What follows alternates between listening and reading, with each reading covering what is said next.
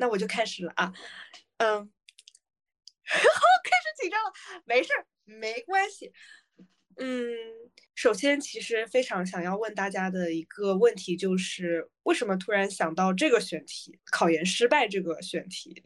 因为我觉得考研失败是我人生中非常重要的一个转折点，而这个转折点也是今年几百万人现在也此时此刻正在经历的一个低谷期。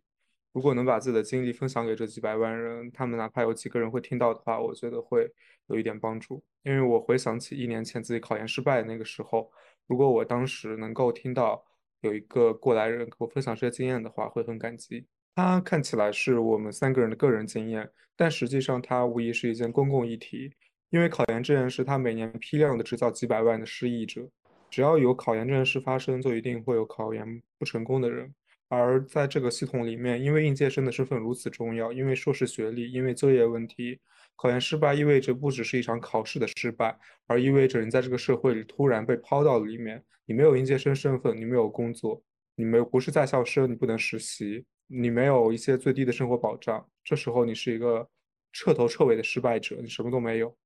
所以它无疑是一件公共议题，是一件我们几百万人都会经历的一个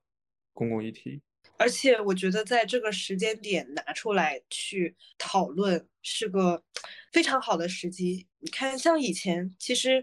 考研是一也是一直在发生的，但是近年来大家对于考研的讨论度就是逐渐的上升。嗯，就是在在这个节点，我如果我们能够呃，就是从自己的个人经验，然后折射出一些共性的。一些经验也好啊，或者是一些怎么说呢，挫折也好，我觉得很有意义。那么大天，你为什么想要参与我们这一次的讨论呢？嗯，其实我觉得这个话题对我来说还蛮就是重要的，因为我也是经历过考研失败嘛。然后今年就是成绩出来之后，其实有挺多人过来找我的。就是是一些二战的或或者是一战的师妹，或者是一些二战的朋友，他们会过来问我为什么考研失败之后还能活得这么开心，他们觉得我天天过得非常开心，他们想从我这边获取呃就是比较正面的一些例子或者是一些想法吧。然后我就觉得可能把这些自己想过的一些事情理一理，对自己来说是一种总结，然后对别人来说可能或许是有一些帮助在里面的。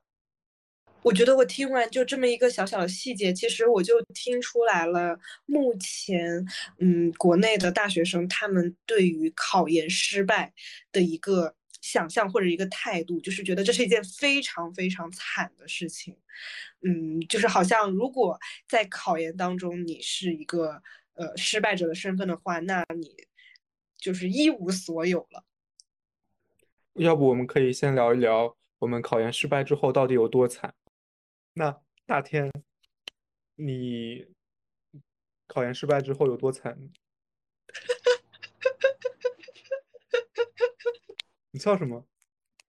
就是你这个停顿，然后你这个问题问的，你的考研有多惨？有点好笑，对不起。我考完之后有多惨？但是我考完之后并不惨，我甚至是跳着出考场的，就太解脱了。然后。呃，就是但是查成绩的时候是有是有一天非常紧张的。我记得当时还有一个链接，是什么点进去不用输什么考号，直接就可以立的立即出成绩。我那个链接点了好多好多次，就就那一天就一直在等成绩，还是挺紧张的。然后出来成绩之后呢，考了好像是三百六十多分，然后有一科是没有过院线，就呃就当时就非常笃定自己肯定是没有任何机会进复试的。呃，然后是有一些伤心在的，但是也还好，下去吃了顿饭，该干嘛就干嘛了。也就是说，你的确实这个过程并不惨，考完研之后的这个整个心路历程。对，我觉得考研并没有给我说带来特别惨的呃一个心情，比较惨的是我父母让我去工作，他说现在经济形势不太好，要找一个坑先先就是先站着。然后我又没有很想去工作，就是很抵触这件事情，但是也确实没考上研。然后在家里面，因为考研失败，在家里面也失去了一些话语权，家庭地位因为考研失败而下降了。这件事情让我非常伤心。然后父母又让我去工作，这件这是可能是我比较落魄的时候吧。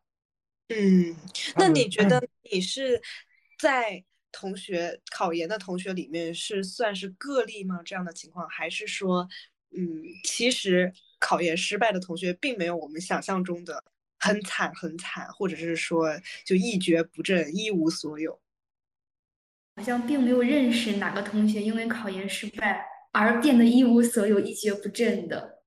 那那他们是什么样的呢？身边的考研的同学，考完研之后，呃，变开心的人自然是少的，但是变得特别不开心的人也几乎没有。就大家可能是处在一个情绪稍微有点 down，但是不会 down 的很离谱，然后也不会说是有特别亢奋的情绪，这种是肯定没有的。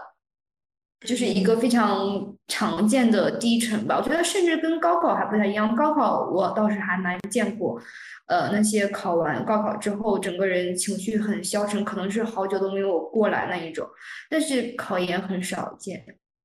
对，我觉得原因是高考只有一次，大大部分人只会考一次，但是考研的话，考两次、考三次，可能在现在的我们的社会里面有不少。这样的人在，我就是。其实我考完第一次的时候，失败并没有给我带来太多的痛苦，因为我自己也没有认真准备，而且我知道自己也有别的一些选择，比如我当时已经有工作的 offer，而且再考一年其实也还好。但是当我第二年还是没有考考考上的时候，那个心情是极度痛苦的。嗯，我觉得它和次数也是有关系的。那老师讲讲你第二次考研失败之后有多惨？嗯，我觉得当时的心情是非常沉重的，就是查到成绩那一刻呀，那一刻就很难受，就想不通自己为什么会考不上，就想就会，我记得就是南州那个记者，他不是三十八岁送外卖嘛，他最打动人那一个瞬间，就是他在直播里哭着说：“我想不通我哪一步做错了。”然后他还哭了。我觉得这个问题是很戳中很多人的。就是我当时也会自扪心自问，我究竟哪一步做错了，我哪里做的还不够好？这样的一种自我怀疑，会把人逼到一种不停的怀疑自己、质疑自己这样的一种困境里去。我当时会重复的这样想，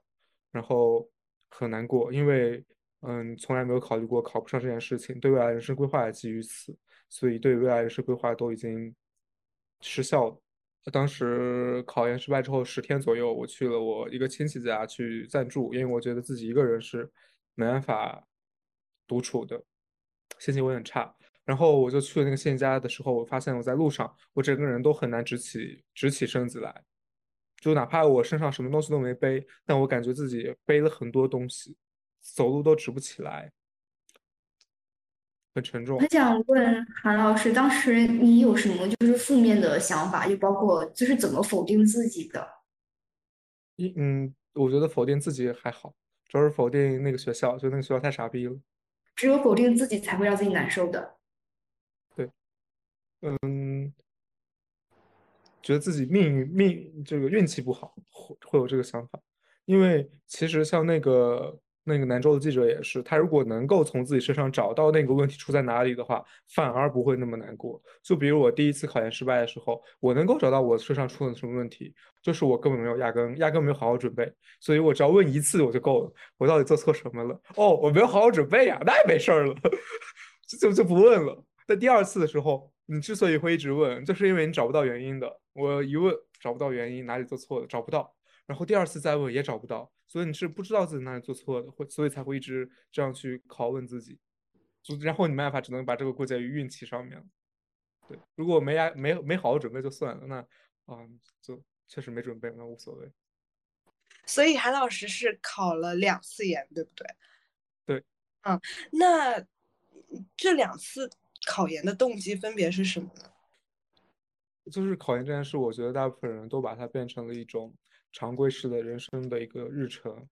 就比如说，那我今天早上想要去吃个饭，或者说我太胖了，我要减个肥了，或者说我呃毕业开始要找工作了，你不会太想太多要干什么的。身边都是这样的这样的经历。对，一开始我会在考试中，我会觉得啊，这是我为了去之后学书，为了去读书，为了巴拉巴拉，它赋予很多意义。但实际上，最后呃一年之后、两年之后，你再回过头来看的时候，会发现它其实就是一种常规式人生操作而已。很多人会这样，很多人他觉得自己考研就是我考不上我就会失业，所以我要考研；觉得自己找不到工作，所以要考研；觉得自己不想离开校园这个象牙塔要考研；觉得自己想多多读两年书去考研。但我当时也这么想的，但是。再回过头来看的时候，发现这些理由都站不住脚。真正那个你潜意识里做出这个决定的，那个不能叫动机，叫做促因，可能是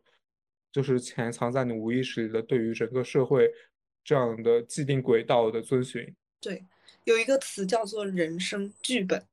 这个剧本，嗯，不仅是啊从本科然后到考研，然后到工作，而且这是顺行的一个有一个。顺序在的，他不可以逆着走。嗯，我之前和袁在外面吃饭的时候，有一次就看到那家一个偏中产情调的饭店里面坐满了人，就是想啊，这么多人，他们其实都做着这样的一个城市中产梦，就是他们可能月薪几万块钱，然后要在北京买一处房，然后把孩子送到一个不错的学校里面去，然后可以有一个健康的饮食。不错的身体，然后良好的人际关系，这是他们所追求的。但这些做起来都很难，要做到这些已经耗光了他们几乎所有人生的努力。而我当时坐在那样的餐厅里面，会想啊，我们身边的你举目四望，不止这个餐厅，在整个朝阳区、整个北京，大家都做了同样的梦，这样的同样的梦、同样的人生剧本，把我们组织起来，让我们的社会更加有序，但会觉得很单调。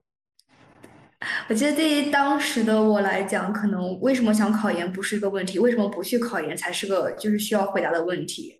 啊，想考研或者说考研这条路，就对于我们这种呃学生，或者说是从小就被认为是挺会读书的，是读书的料这种学生来讲，似乎是一条必须要走的路。所以我从入学开始，脑子里面除了读研究生，然后在网上接着读，一直读书，好像就没有别的想法了。嗯，我觉得。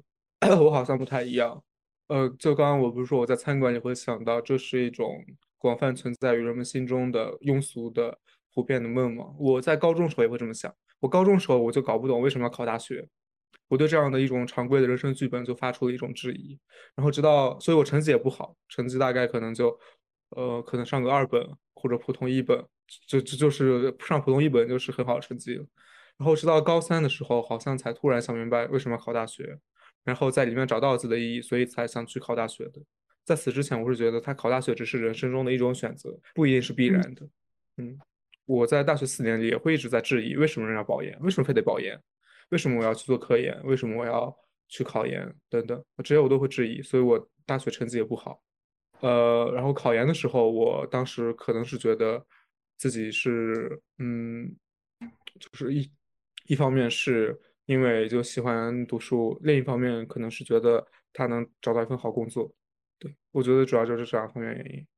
但是仔细思考起来，他可能他可能也不是必然的呀。为什么喜欢读书和想找好工作就必须要读研呢？中间这个因果关系也是不清楚的。所以我觉得他根本上还是因为我们就是习惯了这样的轨迹。我突然意识到，这个跟家庭啊，或者是跟你所在的一个环境有很大的关系，就是你所在的环境影响了。你的看法，其实我跟大天和韩老师，我反而都不一样。我无论是在大学里，还是在大学之前的时间，我不会想说，我读完本科之后，我就需要读研，或者是嗯，在国内，或者是去国外。在我心里面，其实没有这样的一个呃，往前看是没有这么一个轨道的。但是呢，我一直非常清楚的是，我理想的职业。就是，甚至是在大学之前，而我所做的一切就是以这个职业，或者是以我我理想的工作为导向，然后去嗯去做一些努力。如果他需要读研，那我就去读研；如果他需要其他的，我就去做其他的。那嗯，我发现可能大部分的我身边的同学跟我会不太一样，嗯，因为大家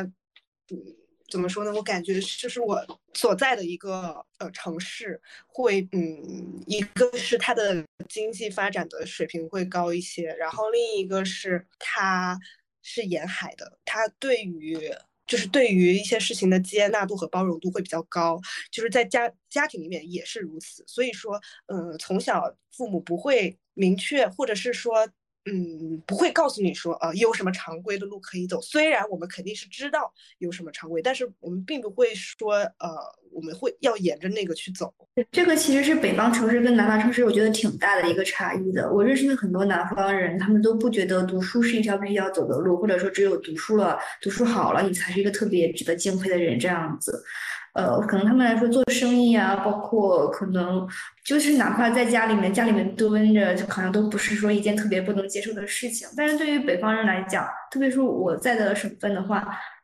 似乎就是你的唯一出路就是读书，然后读书就成了一个必须要追求的一件事情。就哪怕是在大学的时候，我说我可能想去实习，就是可能要赚点钱，感觉这样子可以过得更加呃滋润一点。我会跟家里面说想去实习，我家里面就会觉得你是不是缺钱了？你不要去实习，我把钱给你，你就好好读书就行了。读书才是你现在最要做的事情。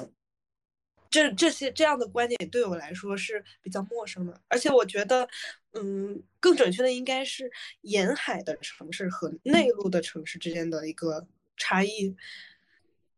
我觉得主要还是和产业结构有关系吧。在以贸易啊、商业啊这些为主的地方，其实对于学历的要求是很低的。就比如像我工作的这样这样一家媒体，呃，里面的一些呃记者、编辑之类的岗位，学历要求特别高，都是基本名校的硕士。但是里面有一些从事商业的人，比如说在地方上去做发行、销售、接广告，他们的学历特别低，但他们上有很强江湖气质，这是他们需要的。所以说，这样一家公司里，其实他需要不同的人才。做商业的就需要有这样的江湖气、这样的社会经验。他你要一张北大的学历有什么用呢？但做编辑、做记者来说，有一张学历是很重要的。所以我觉得，可能在呃一些商业商贸比较发达的地方，那你有一张学历好像 who cares？反而是在北方，可能一些呃国企或者体制内的工作比较好的话，它对于像你有一张学历，它是这样的企业的敲门砖。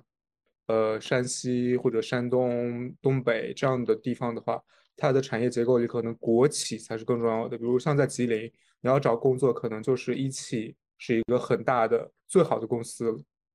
你要去一汽的话，它的招聘都是有门槛的，像这样大国企，九八五硕士、党员类似这样的条件。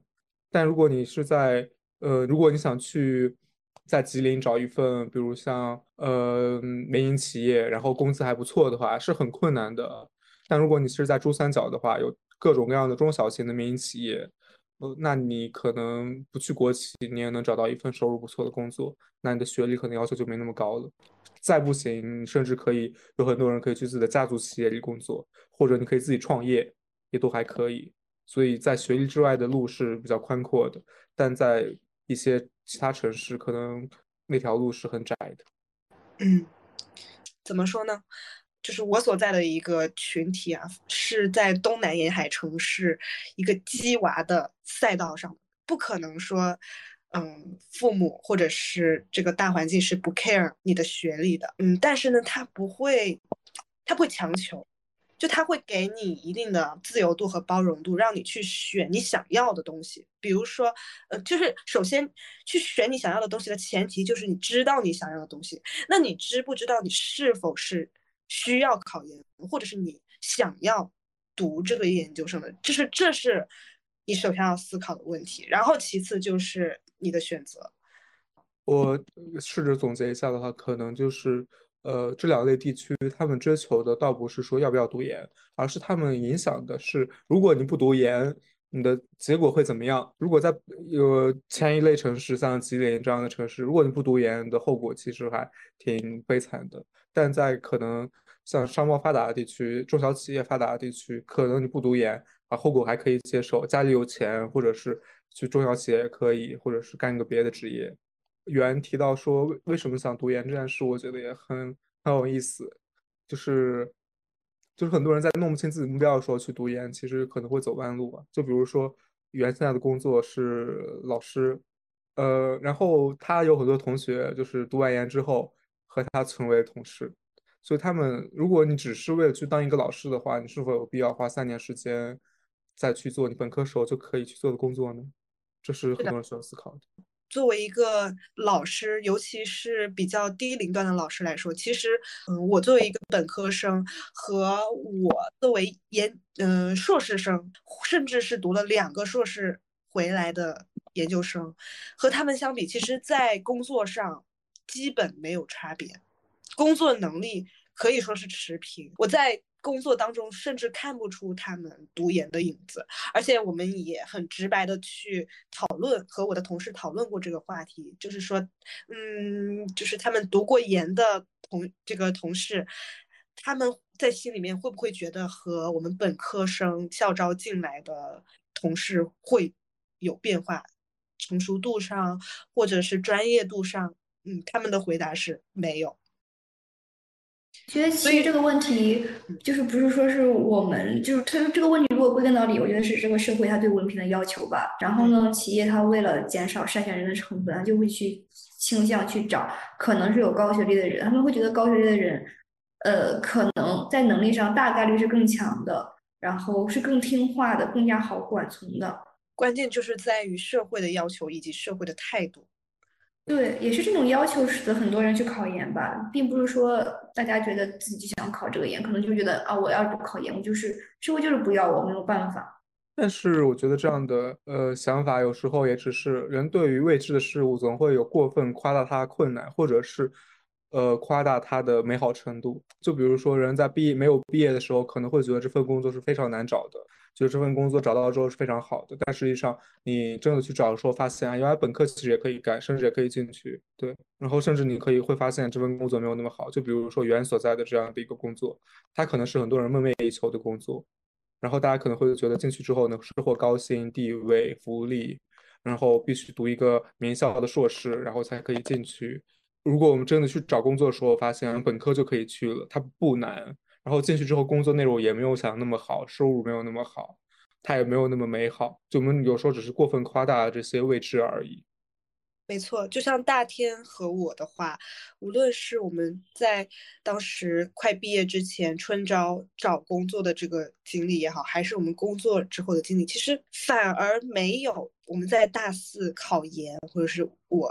出国申请所受到的那种失败。嗯的那种感觉要强烈，反而它是一件还挺平常的事情，或者是说不需要花费太多努力就能够去完成的一件事情。对，但不得不和听众说的就是，它和我们本科是九八五学校是有关系的。呃，对，有非常大的关系。对，所以不能说就是硕士和本科就业是没有区别的，我觉得还是有区别的。但是有时候不能过分夸大，说啊一个。硕士就必须就肯定比本科找到更好的工作，它的必然性是非常小的。尤其是在最近几年，有比如比如我本科毕业的时候，我签了一家还算大厂的公司的呃非研发岗，然后呃现在已经两年过去了，我当时放弃这个 offer，但两年之后，因为经济形势变得更差了，现在几乎他已经不招非研发岗了，就是那些文科生可以做的岗位，就比如战略啊之类的。对，所以哪怕你现在是北大的硕士，文科的，你很你都很有可能没办法进入这样的呃企业工作。对，虽然你读完研了，但你也错过了三年前的就业的黄金时期。其实这就是刚刚大天所说的占坑位。其实我当时嗯失败之后选择工作也有这样的一定的原因。而且大家有句话就说嘛，就是找工作其实百分之十是靠你的。努力，你的能力百分之九十是靠运气。对我，我也是。我第一份工作是是就是当时的一一个一个同学，他在那个企业里，然后把我介绍进去的。然后第二份工作也是因为呃，因因为这个学校可能在文科方面比较强，然后在那个公司里有不少人。就我觉得，如果从这个角度来看，也很能理解大部分人想去考研，因为呃。九八五的话，他说是不定就会有更好的工作机会，然后大家也会对你的能力有一方面就是有各种高看在里面吧。虽然我觉得自己并没有就是很厉害，但是大家一听到九八五的，可能就觉得好像还不错，好像可能是一个能力在的。那就是那些本科不是九八五或者不是二幺幺的人，他们想要通过考研来获得一个更好的呃学历，我觉得是非常好理解的。包括我们的话，如果现在给我一个北大的硕士去上，当然也是愿意的。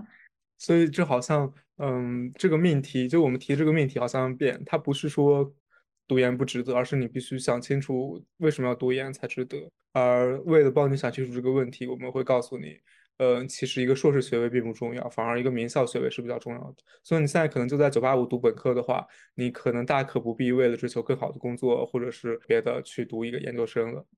但是这个条件如果是对于一些普通本科的人来说，他如果能够考到九八五读硕士的话，确实还是有帮助的。可能就我们不能为了编出一个非常好的毒鸡汤来，然后来罔顾事实。那这一年你们都在做什么呢？我在一家有很多分厂的电子厂里面，去做一些跟可能不太方便说具体的岗位，但是是呃，可能是有点类似于坐办公室。然后就这一年，我都在这家公司里耕耘、成长、带薪学习。那这一年在家庭里的地位有有回回归吗？哦，已经到达了，就是我这二十三年来的巅峰，因为拥有了那个经济话语，我可以变得就是我是我们全家现在说话最党用的人。啊，那心情如何这一年？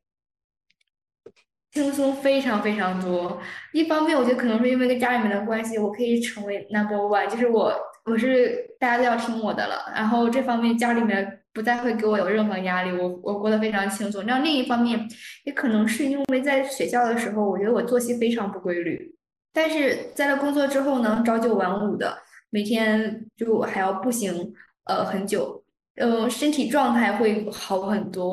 然后也有一定的经济实力了。整体上是比在学校里过得更加滋润的。那滋润的同时，脑脑子里有没有过念头说：“哎，要不今年二战一下？”我可以说八月份的时候可能是有的，到九月份就彻底没了。我也不知道为什么，就是一工作就觉得这种工作的状态还挺不错的。这不比考研究生，这不比读研究生好玩吗？想读书就读书了。而且也没有课程的压力。嗯，那在去年的考研失败之后，你对待考研失败的态度是什么样的？现在又是什么样的呢？有没有一些变化？嗯，不是一个特别。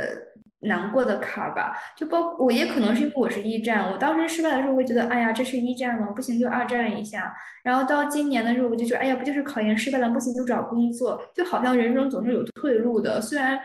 呃，就是虽然把考研当做正路，然后把把别的路当做是退路，这个方式不是很好。但是，嗯，就是当人有退路的时候，有可能。对很多事情都没有那么在意了，就包括考研失败，我会觉得，我现在就觉得当时，呃，可能还没有，就是考研失败，说不定还是一件好事情。那么考上研之后呢，我说不定两年、三年毕业之后要面临更加可能更加残酷的就业环境，也或许就完全没有现在这过得这么呃舒适。明白。那韩老师呢？韩老师二战失败之后，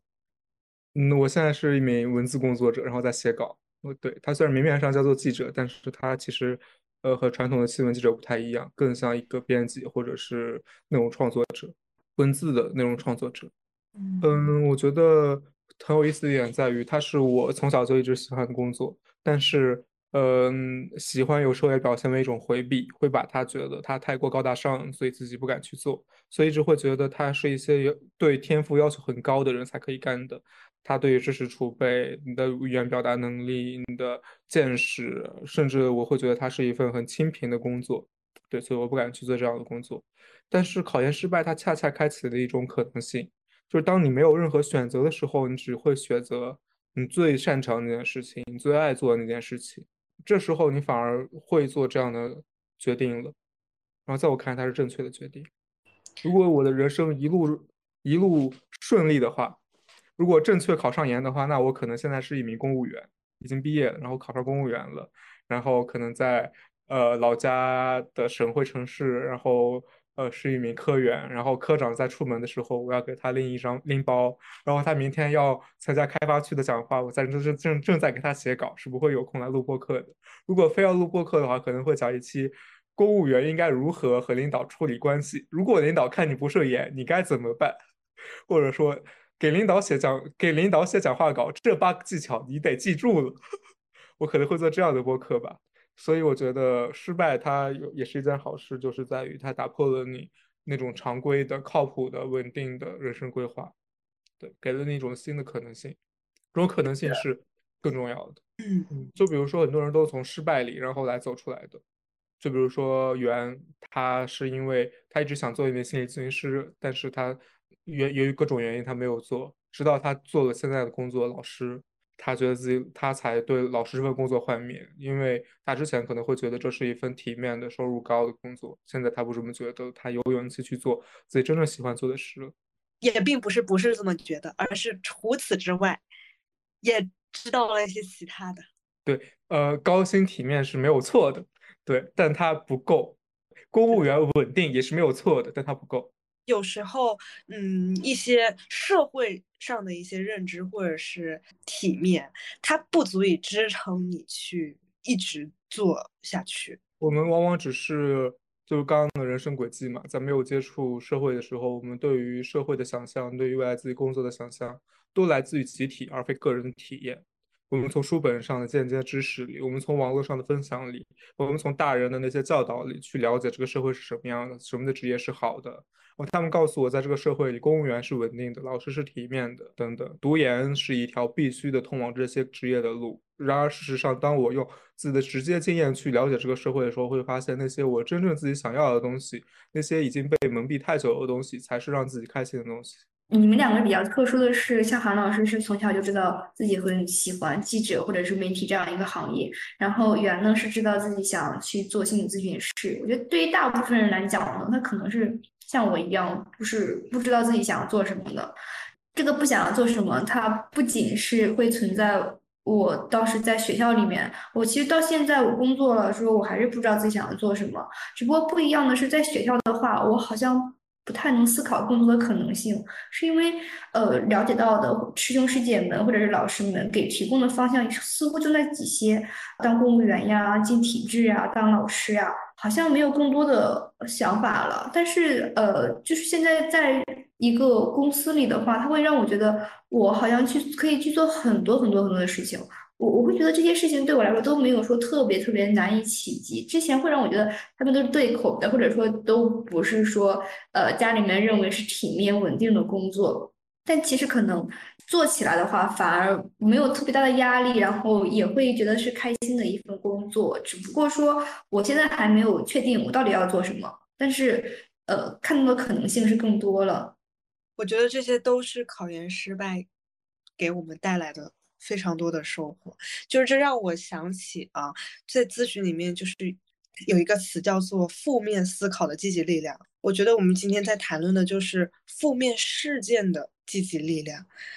但我觉得就是这样的对于自我的探索，其实我们完全可以在大学里进行。像我其实就做了很多实习，所以在我考研失败的时候，呃，除了实习，还有一些可能个人的一些其他事件，所以可能在我考研失败的时候。我就马上知道我喜欢的是什么，不喜欢的是什么，我适合做怎样的工作。就比如说一开始我说拿到那家大厂的 offer，他是做战略和这样的研究性的工作的。他在外人看来，他也是一份体面的，然后很好的工作，他有很高的年薪，然后他的部门也是核心部门，嗯，然后也是一家发展很好的大厂。但是当你只有自己去做的时候，你才会发现这份工作不适合我。我才会知道数据处理不是我想要做的工作，所以说其实考研失败其实是给我们这些没有真正踏入过社会的人，被迫破坏性的重启了我们的人生，让我们去踏入社会里，然后真正去实践一下。呃，我会觉得，呃，对于大学生来讲，可能大部分的人就像我这样子，不会有特别明确的自己的偏好的。那这种情况下，可能要去社会上去探索一下自己，不要再局限在校园里面了。校园里面的这些职业可能就真的不适合我们。对，但是像我的话，我可能就更早了，因为像我们这边的高中，它都会提供一个让你去做一些职业探索的环境，比如说，嗯，我们这边高中会有商赛，就是一个模拟的这种商业的一个。比赛，然后呢，也会有一些艺术相关，比如说戏剧社呀、话剧社啊。就是像刚刚我们在讲的那个，很多人都没有想清楚自己的目标就去考研了，也是因为我们其实太太缺乏这样的探索了，我们不知道自己想要干什么。对，所以我们才会找到一个大家都在干的事情，然后这样我们就很安全，因为大家都在干，那他起码不会出错吧？我的同学里一大半在考研，那考研肯定是呃起码是一件安全的选择。然后这呃可能我认识的一百个同学里面没有一个人去当记者，我会觉得他肯定很清贫，他肯定很难，所以没有人干，我会觉得很危险。但实际上我就就是因为缺乏探索，不知道是这样的，不知道是什么样的。是的，说完这个话，其实意识我意识到。就是考研，它肯定不是一条就是往后走的路，但是不至于说就是它能往前走多少。说到考研是不是往后走，我也挺好奇这件事情，因为身边也有一些九八五的本科去考了一些双非的硕士，那他到底是不是往后走？我觉得也是一个呃伪命，也是个命题吧，不一定是。一个有结论的东西，我觉得人生是没有前后的，只有你走与不走，你，不要再停滞在这个地方太久就好。有时候我们花两三年时间考研，只是停在这儿太久了。其实无论你往前走往后走都可以。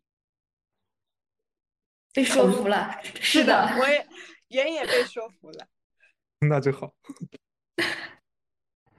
就是说，韩老师也是会觉得，可能对大部分人来讲，考研的话，它就是一个停滞，对吗？就是你在是一个在学校状态这样一个停滞，是不敢面对下一个状态的一个回避或者是退缩这样子吗？我觉得，如果在大如果读研期间能够多探索一点，也是挺好的。但如果读研期间只是把研一读成了大五，研二读成了大六，那可能也没什么太大意义。或者说，就是把考研这件事。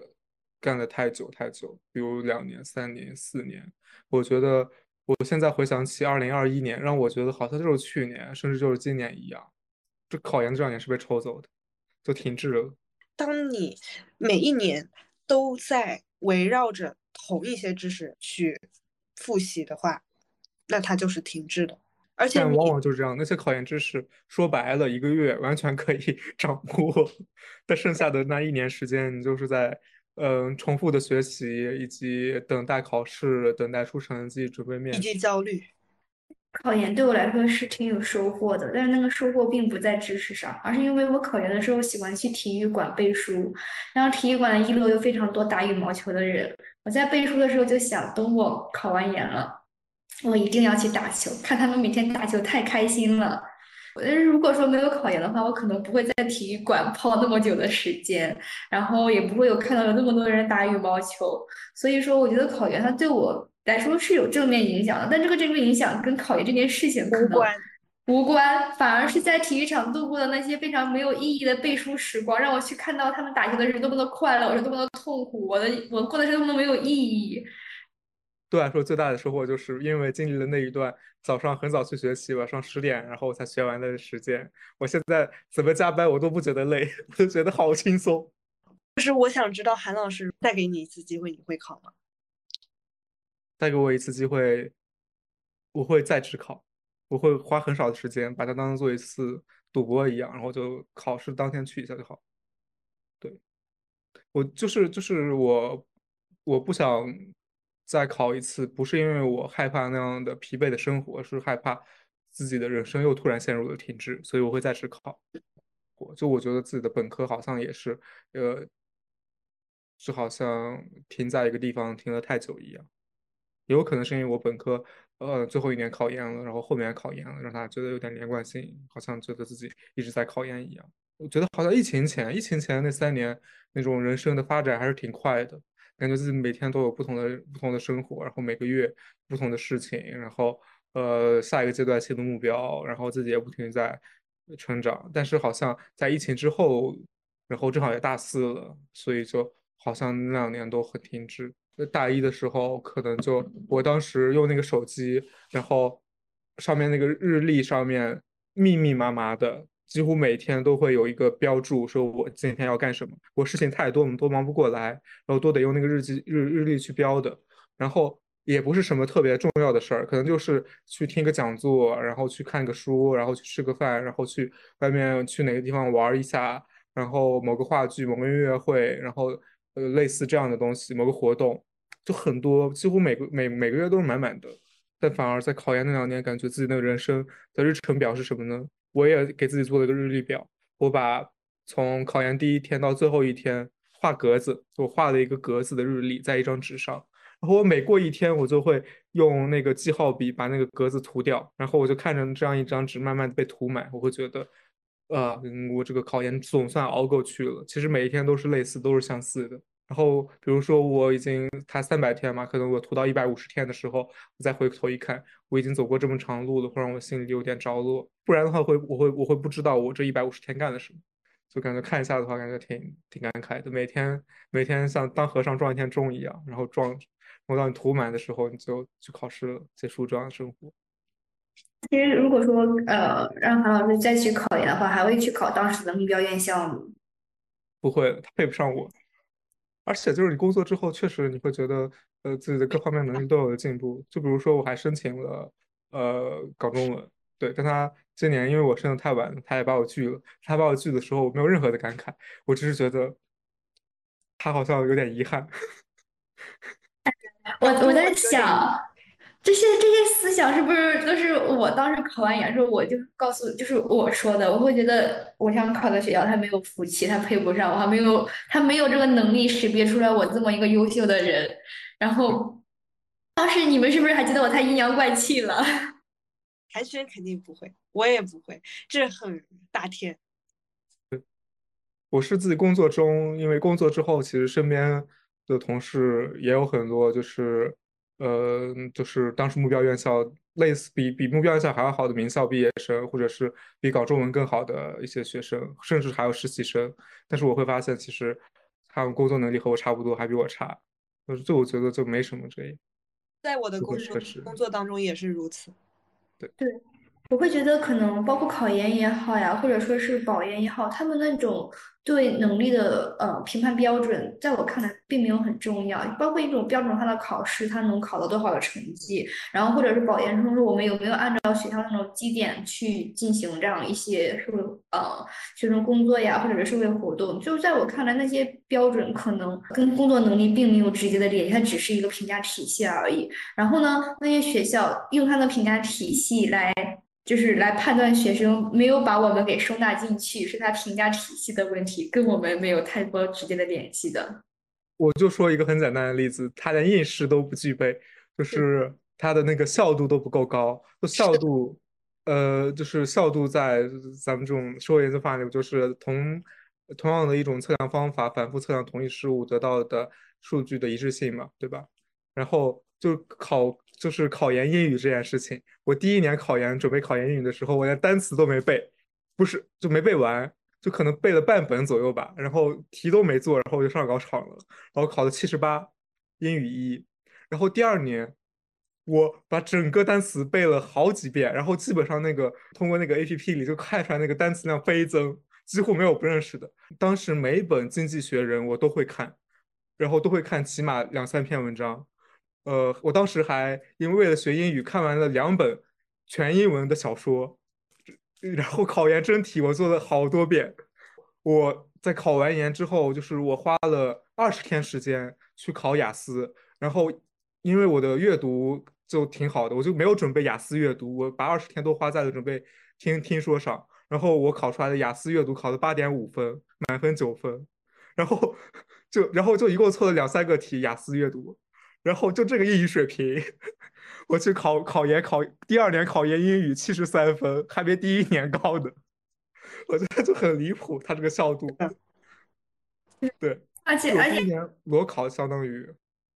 哎，是不是韩老师就是经过那段时间的考研学习之后，是不是是不是就是平常在英语的使用中也会觉得自己阅读能力是有明显的提升的？就很就是基本上阅读是没有任何障碍的，然后挺好笑一件事。就是阅读是没有障碍的，基本上就是当时我还看英文书嘛，就基本上看英文书就是，嗯，就是感觉和看中文书差别也不是特别大。当然有可能是因为那个书是中国人写的，它的英文带有一些语法比较简单。也就是还有专业课，我基本都把教材背下来了，就 真的是差不多快背下来了。当时给我一道题，我几乎几乎可以默写出那个，就是他好几个问题几乎都可以默写出那个教材上的原话。对，然后也是成绩很差，对，我今年知道，因另外一个同学，她男朋友是社会学的博士，就是一家一个社会学很厉害的学校的博士。然后他给他女朋友把预测了就是考研考研的题目，然后他亲自去把这个这些题目的答案给写了出来，然后一个博士的水平。然后这个女朋友呢，她考试的时候真的就遇到了这些真题，五道里有三道就是押中的题。然后她把她博士男朋友提前做好的答案给背了上去，然后 考研成绩没有她第一次考的高。对，就是让我带教材上去，我写的估计也是一样的话。总结一下，就是假如说你真的认真准备考研了，然后你没有取得一个好好的成绩，千万不要怀疑自己，去骂学校就对了，是他们的问题。对他们的可能很多判卷的时候的这种方法都是很成问题的，可能。然后也有可能他个人的判卷喜好很难琢磨。像我们做题家呢，可能习惯了高考那样的标准化的作答，我们会，反正我高考前就会揣测嘛，就是小门课这样的题，判卷人喜欢什么样的答案。然后这样的题目出题人他逻辑是什么，都会揣测的，呃也也也揣测的挺好的，因为那些判卷人他其实还比较固定，比较稳定，然后他的喜好什么的可以猜到。像你这种，嗯，就是考研的这种题，你很难揣测那个判判卷人和出题人他的心理的，就你就准备的很很认真，但是就是会考很差，就是很正常的一件事。就它是一场双向选择。对。对，是的。对我们考研面试的时候，对吧？就是不是说他要来选我，我也要考察一下这个老师怎么样的，对吧？他要刁难我，他们还不去呢。是啊，是啊，包括找工作也是啊。面试的时候总是会觉得把自己当做一个被筛选的人，其实也是去看那个面试你的人，他是不是可以成为你的领导，或者他可不可以成为你的同事。我觉得也是一个双向选择，只不过是我们都把自己处在一个太被动的一个地位了。对。那么我们今天邀请到了一个特别的嘉宾，嗯，他是小明，嗯，我们现在就先请小明自我介绍一下吧。Hello，大家好，我是小明，然后现在是研一，和我们这个节目的其他主播一样，就是我们基本上都是同一级。然后其实呢，我自己身边也有很多就是考研失败的朋友。有的是第一次考研失败，然后就去工作，但是其实更多的是二战失败以后选择了去工作，或者是嗯申请出国之类的这样的一个决定。嗯，其实很多朋友他们在经历考研失败以后，和家里可能都会有一些矛盾或者是冲突，所以我其实还挺好奇。嗯，两位朋友在经历了考研失败以后是怎么样跟家里沟通这件事情的呢？然后你们的家人对你们的考研失败这件事情又是有什么样的看法呢？还有一个就是，你们在考研失败以后做的后续的选择，受到家里的影响大吗？我其实。跟父母没有说有过争执，或者是特别大的矛盾，因为考研这件事情，他们呃也会觉得，呃考研失败了这件事情可能跟我没关系，是学校的问题。他们也被我洗脑成功了，他们也会觉得这件事情不是我不努力，不是说我没有好好学习，而就是我的目标院校它不具备这样一个把我这样一个优秀的人才识别出来的慧眼。所以，呃，就是大家在这方面还挺达成共识的，哦，但是到现在的话，我妈妈也会一直让我去说再考一个研究生这样子，呃，不过她也会在纠结，就是考研成，即使考研成功了，那三年之后我还是要面临就业，我是否能再找到一个还可以，或者是让自己比较满意的工作岗位，她也会有这样的一些疑虑在上面。所以我觉得他的状态跟我还蛮像的，又想在有的时候又会想去回到校园，就是那样一个学习的环境，但是又会焦虑，从校园出来之后再次面临就业市场的竞争的时候，自己会，呃，能得到一个什么样的反馈吧？这其实让我想到了家庭对于一个考研失败的学生。呃的态度的话，跟性就是在性别从性别视角上来看也是会很不一样的。比如说像韩老师，他作为一个嗯男生，那么他家里面对于他考研失败的一个态度和立场，其实也其实还有一些不一样，可以分享一下吗？嗯，可以。呃，但我觉得它和性别的关系可能并不是特别大，起码对我来说是这样的。呃，我想讲一下，就是一个很有意思的细细节，因为我考研考了两次嘛，第一次也失败，第二次也失败。在我第一次失败之后，我当时纠结去工作还是要继续考试，因为我当时已经拿到一份工作的 offer，所以要进行抉择，所以我经常会和我的亲戚啊、朋友啊、父母啊去问，但他们也不会给我一个很明确的结果。哦，有一天我那个手机坏了，我的手机就拿去修了，我就没有手机，我用了我爸的手机。然后我用我爸手机的时候，就突然打开他的手机里的备忘录，然后发现他的备忘录里写着说：“寒暄，不论你做什么，我都觉得你可以，都支持你。”类似这样的话，我觉得他应该是忘了，他应该是写了，然后想微信发给我，但是他没好意思发，然后就在备忘录里写着，然后直到我用他的手机，我才发现。因为我一直其实和我爸关系挺好的，但是我不太会和他说这么多东西，基本上是和我妈会比较说说我未来的抉择啊什么的。而且我和我妈的处相处模式是我有一套很完善的洗脑术，我会和她不断的完美我现在的每一个选择。当我考研的时候，我会和她说考研是最棒，考研是最好的人生出路。当我没考上的时候，我说考不上无所谓的。当我工作以后说。这个工作是全世界最棒的工作，然后他就会，他又会很支持我，然后他说啊，确实是如此。但和我爸，我没有和他这么说过，因为我觉得他不太会这么想。但是在第二次考研失败之后，好像我爸的态度会比较有一个转变，就是他有一次突然很突兀的问我说，就是说，难道你打算一直在这个地方待着吗？而且他用的是方言，不是待着，就是叫做苟着。如果用流行语来苟着，或者是这样的迁就着，我当时就很很愤怒。为什么他会把我现在的工作理解为迁就，理解为苟着？对他可能觉得，如果我去考公务员是一份更体面的工作。但后来我也理解了，就是在前两天的时候，一个很远方的表弟给我打电话，晚上十一点了，他初中毕业也没有读高中，然后现在在一家洗衣店工作。然后他问我说，在北京干什么？我说我在做。记者，然后是一家杂志的记者，然后他问了一个很很深奥的让我无法回答的问题。他问我杂志是什么，我给他解释说杂志就是一本书，然后每周要发行一本，然后在书店里就可以买到，上面会有当时的新闻。因为其实我想要问这个问题的一个嗯很重要的原因是，就是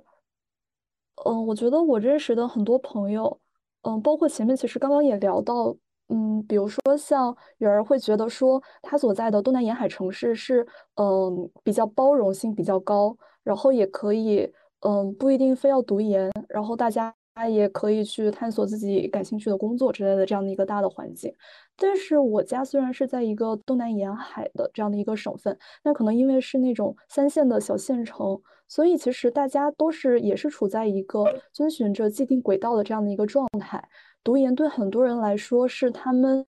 走出省份，然后可能就是能够留在北上广这些一线城市，有更多的这样一个人生多元选择的这样一个可能性。所以很多人他们在考研失败以后是会面临跟家庭很大的一个冲突的。考研失败这件事情本身并不重要，重要的是他们在失败了以后跟家里是很难达成一个对于自己人生规划的一个呃一致的决定的。所以这个时候。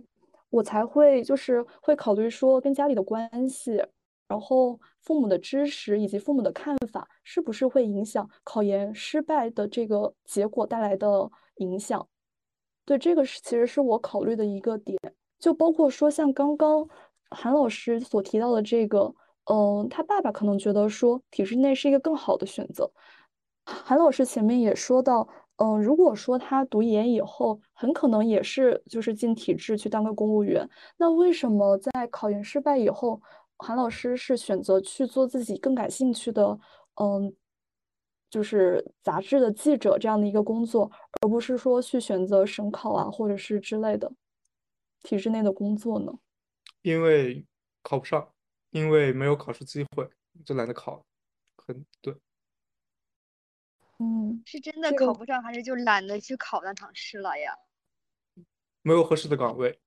去年我有看到广州的招聘，就是省考的通知，然后看了也没有合适的岗位的，然后再加上对于其他的一些省也不太感兴趣，然后其他的一些公考公也不太感兴趣，也没什么看过。对，它不是一件说我必须要考，所以我要把每个省的每个市的公考，然后都要把它给记下来，然后去找一模自合适岗位，一遍去考那样的事。对，是有合适的话会考，没有合适的是不会考的。我很好奇的一点就是，小明作为所谓的，嗯，在呃读研这条路上非常顺利的一个人来说，那自从你读研之后，家里对于你会是否有影响呢？嗯，我觉得就是他们知道我能够保研以后，就是松了一大口气的这样的一个状态，因为他们之前就是会很担心说。嗯，我如果说保不上研，然后选择去考研，万一考不上，然后就只能选择说再去申请，或者是临时准备考公之类的话，都是一个很被动的状态。相当于说是能够比较顺利的拿到研究生入学的这样的一个资格，我爸妈还是比较开心的。主要是我觉得给他们也减轻了一些压力。毕竟就感觉在家里蹲当全职女儿一年，然后再准备二战的话，他们多多少少也还是会有一定的这个心理上的压力的，就是也会担心说这一年的付出是否值得之类的。嗯，但是其实我觉得读了研究生以后，跟家里的这个关系以及父母的态度之类的话，我觉得好像跟本科的时候并没有非常大的变化。读完研以后，还是会需要面临职业规划、职业选择的问题。他们还是会考虑说，那读完研以后，你下一步要做什么呢？你是要考公，还是说进体制等等？所以我觉得，好像不管是你，嗯，是否读研，或者是否成功的读上了研究生，你是你始终要面对的，需要，嗯，更重要的其实都是你未来要怎么走这个问题。就研究生，它并不是一个终点。啊，其实我特别理解袁问这个问题，我也会觉得父母他对你，嗯，人生道路的干涉呀，或者说对你的评价，嗯，就是对你是否有一个很高的评价，他跟你是不是考上研，觉得他并不是有一个必然的联系，就是哪怕你考上研究生，他对你人生道路的一个想法也是会存在的，你考不考上都是会存在的，就好像。它只是考研失败，只是一个父母人跟父母之间关系的体现，而不是一个导火索。没错。那小明，我也很好奇的是，那在和我们不一样的是，你有现在这一年的这个经历。那在这一年读研的这一年里面，你觉得你自己心态上有发生什么变化吗？你觉得发心态上发生的最大的变化是什么？是说跟本科的时候相比吗？嗯，对，就是读研的这一年，我觉得主要是目的性变强了。因为其实我现在的生活节奏以及，呃，就是学习的时间安排等等，其实跟本科的时候我感觉并没有非常非常大的区别。就是我本科的时候，其实也是那种每天基本上就是早上没有课的话。平时就是没有课，也会按时到图书馆，然后看书。但是我觉得本科的时候，我的学习更多的是不带目的性的去学，就是我就选择我感兴趣的东西，然后我就去看。但是现在我会觉得，其实是会多了很多目的性和更加强制性的部分，这也会让我觉得其实是有一点点受到拘束的。嗯，一方面他往好了想，可能就是我更加确定了自己的研究方向。然后我也更可以比较明确的聚焦在我关注的问题上面，但是与此同时，我好像没有特别多的时间，就是留给也感兴趣的一些其他的东西，因为人的精力是有限的，我必须要取舍。而本科的时候，我可能可以更加的，嗯，不抱那种功利的心态，去比较自由的去探索。那在职业规划上，你？有发生什么心态上的变化吗？嗯，本科的时候，我觉得可能还不完全谈上职业规划吧，因为本科的时候，我当时还不能完全确定说我到底要不要读研，然后，呃，应该说我本科的时候并不能确定我当时嗯，能不能读上研究生，以及会去哪里读研究生这个问题。所以我当时本科的时候，其实主要还是想的，希望能够继续在我感兴趣的这个专业领域继续学习。但是现在我可能需要考虑更多，嗯，就是包括是否要做学术，然后以及如果说我要做学术的话，那我接下来这几年我应该怎么规划？包括未来的求职之类的，这些我觉得可能都比本科的时候会考虑的更加的细。就是我可能就不会像我本科的时候，还可能考虑到一些，嗯，互联网企业或者是更多的一些可能性吧。就现在这些可能性基本上已经被我排除的差不多了。呃，我之前一个师姐说，当你发现自己的路越走越窄窄的时候，有可能是你的路走对了。本科的时候，我是那种对很多东西都有兴趣，然后很多很就是很多都想尝试的那种心态。但是这种尝试其实也是一种精力分散，就是你的时间都花在了很多不同的地方，它可能就是不是那种特别专精，然后能够在某一点做的特别深入。所以我会觉得尝试和探索很重要，但是可能到了一定的阶段以后，也是需要适当的舍弃一部分。其实我听下来这个分享，我很大的一个感受就是，嗯，所谓的我提问里面的职业规划，在读研之后，它慢慢的变成了一个学术规划，嗯，好像比如说做什么工作这样的事情是已经离得非常远，是目前没有特别去考虑的，而在眼前的这个学术道路上，嗯，怎么学术，以及。具体在哪个方向上学术是你一直在考虑的问题？嗯，其实我觉得差不多是这样的。好像大四那时候写毕业论文的时候，还会稍微考虑一点别的，但是基本上读研以后的状态就比较偏向这样子。而且 可能是因为接触了比较多，呃，博士生他们的一个。毕业的现状就是毕业的压力比较大，然后也会比较希望自己能够提早开始进行一些准备吧，就以免到时候过于被动。那在你周围的这个，在这个环境里面，你这样子的一个心态是属于是大多数呢，还是少数呢？嗯，我觉得挺难说的，就是可能大家的想法也不太一样吧。比如说，有的人他们就是很明确的就业取向，并完全没有，嗯，就是完全没有说想要读博、进一步做学术的想法，嗯，但是其实我觉得很多人他们是处在一个摇摆的状态吧，特别坚定的就，嗯，决定了说要读博的人，我觉得可能并没有那么的多，很多人其实还是在考虑说是要读博还是要做工作，并且在我现在这个研一的阶段，就大家可能还是在处在一个比较。迷茫跟纠结的一个状态，当然也有很多，比如说像我现在这个时候觉得说，嗯，我一定要读博，但很有可能一年以后又改变了想法。我觉得这种情况其实都是有的。其实这也是一个我很想问韩老师跟大天的一个问题，就是我觉得有。很大一部分考研失败以后很难受的人，他们是因为他们本身就对自己的专业非常的感兴趣，然后也很希望能够继续在研究生三年的时间里面继续学习自己感兴趣的东西，然后并且进一步研究，甚至还可能想要从事学术这条道路。但是如果在这样的情况下，他们不得不放弃这样的一个选择而去工作的话，他们还能继续？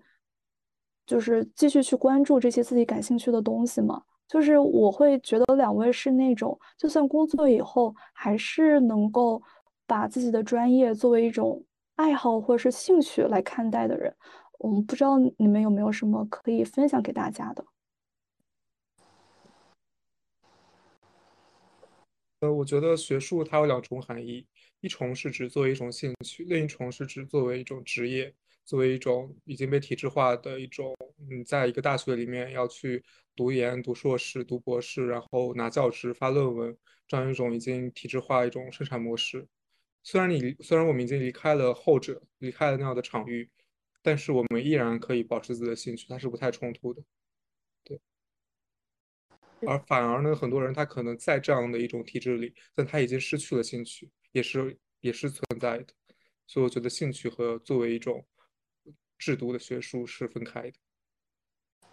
嗯我会觉得，如果一个人他的职业取向就是搞学术的话，那如果呃他没有考上研，他觉得跟这个刚才看他职业规划是有偏差、有失落，我觉得是 OK 是可以理解的。然后他可能也可以通过先工作，然后再回到再通过考研或者别的渠道出国呀这些，重新回到他原本这样一个呃规划好的一个人生道路上来吧。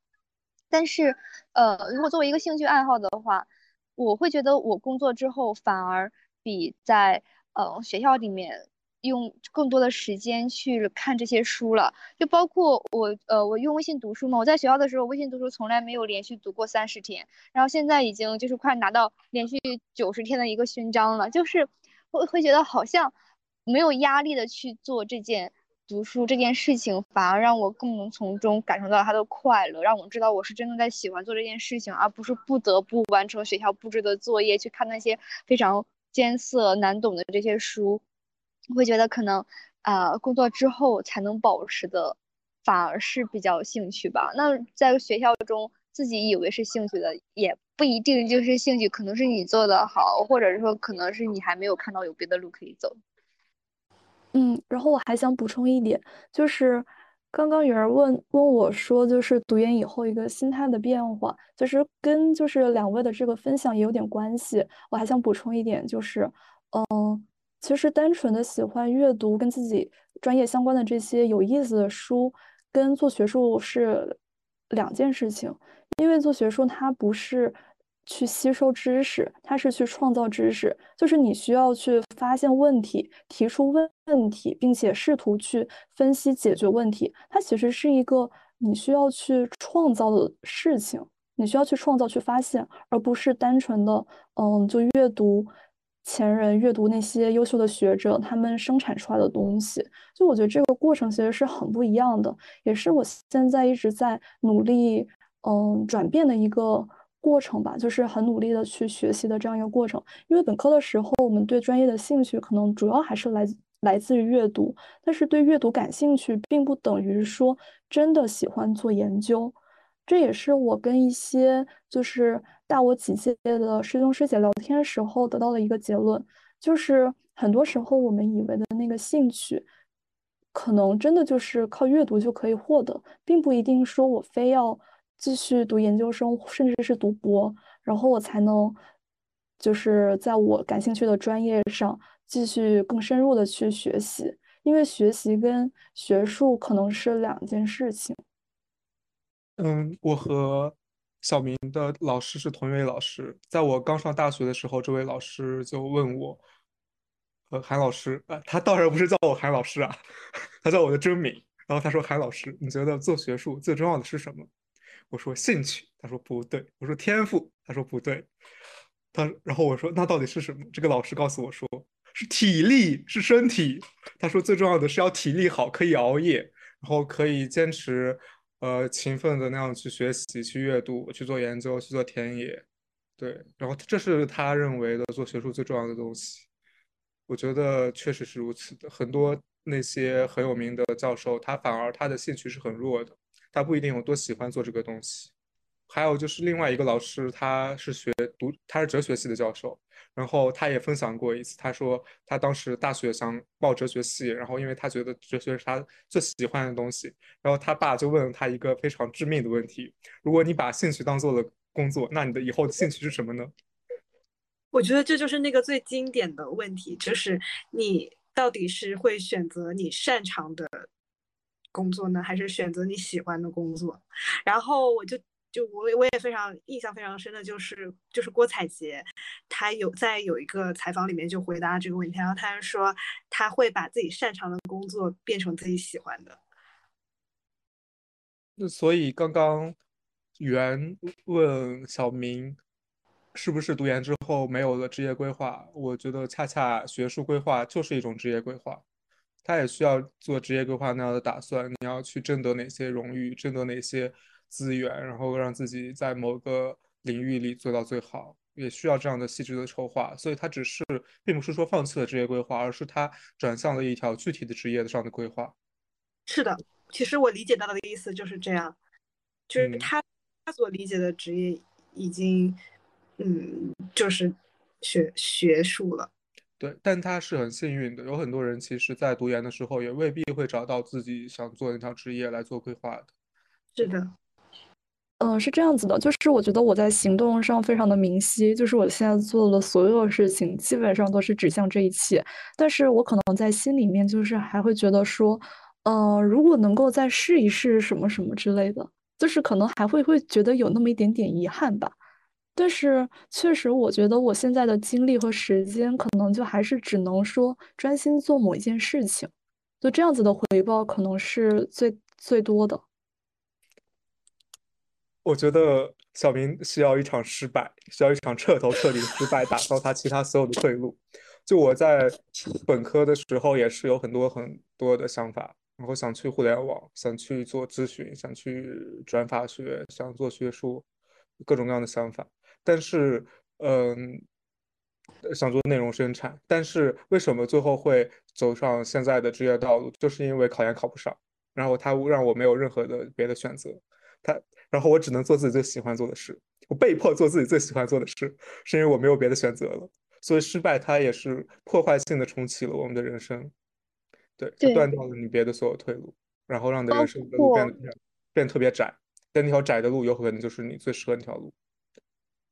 其实学术对于小明来说是他能够做的非常好的一件事情，是他擅长的事情。是，但是究竟是不是你真正的想做的事情，其实也不好说，对吗？嗯，我觉得主要是我可能是我在本科的时候并没有给自己太多探索的空间。嗯，更多的探索。呃，其实也不是说完全没有探索，只是探索了以后会发现，可能我自己的生活节奏并不是很适合类似于像偏向媒体记者那一类的那种比较高强度、节奏快的那种生活。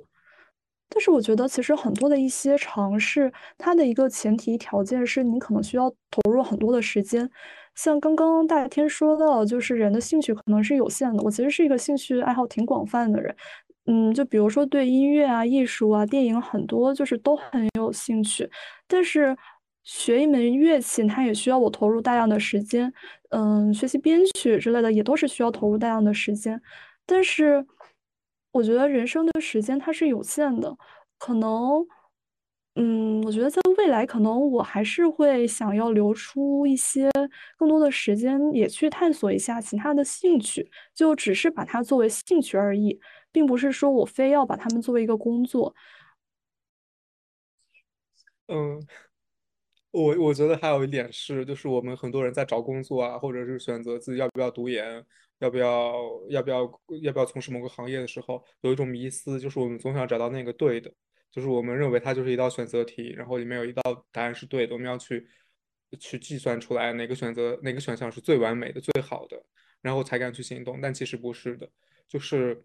忘了好像哪个行业的人说，比如就说厨子吧，他说没有人天生是厨子，是最好的厨子，厨子都是炒出来的，只有你不停的炒。没有人说刚进那个新东方厨艺学校的时候就说我是天生最适合当厨子的人，是他不断的炒菜，炒一道菜又一道菜，然后最后证明他就是最好的厨子，他是最适合当厨子的人。有可能他如果去做一名钢琴家，他他去了蓝翔学挖掘机，他还可能是最好的挖掘机手，但他没有，但他就是选择当厨子。那他就是最好的厨子手了，他不可能再有别的机会了，不会再有别的、别的、别的选项说原来我是也可以成为最好的挖掘机手，没有这个选项。所以我觉得很多时候也没必要去追求说，在你没有做那个选择的时候，其实你没有一个所谓最好的选项，都是在你不停的干的时候才发现的。就还是回到小明身上啊，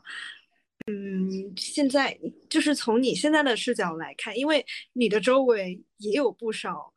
考研。一战甚至二战失败的同学朋友，那在你读研之后，你会觉得，嗯，尤其是对于那些他们其实是有一些学术的热情和兴趣的一些同学朋友，你会觉得对他们考研失败这个结果感到遗憾吗？或者你现在嗯，你会怎么想呢？其实我说实话，就是我之前觉得最遗憾的可能就是韩老师了，但是我觉得韩老师现在过得很开心，我觉得也很好，真的。然后身边其他有的朋友是，他们其实情况跟韩老师很像，就是考研的时候，他们非常希望能够在这个专业上继续做学术，但是考研失败以后。他们发现自己好像可以把自己很感兴趣的另外一件事情也作为自己的职业，然后那也是一个很好的选择。所以他们现在其实过得也很开心。我是觉得，可能人生并不是说只有考研这样，嗯，考研然后顺利的读上研究生这样的一个唯一的可能性，或这样的唯一的一个最佳答案。我是觉得，可能对他们来说，考研失败也是给了他们一个。全新的机会和全呃一个全新的开始的机会，可能是开启另外一条也很不错的道路的一个可能性。其实听众里可能有即将考研的人，或者是已经考完研的人，但无论如何，无论考上没有，无论呃现在是什么样的状态，考研有失败，但人生没有。好，结束。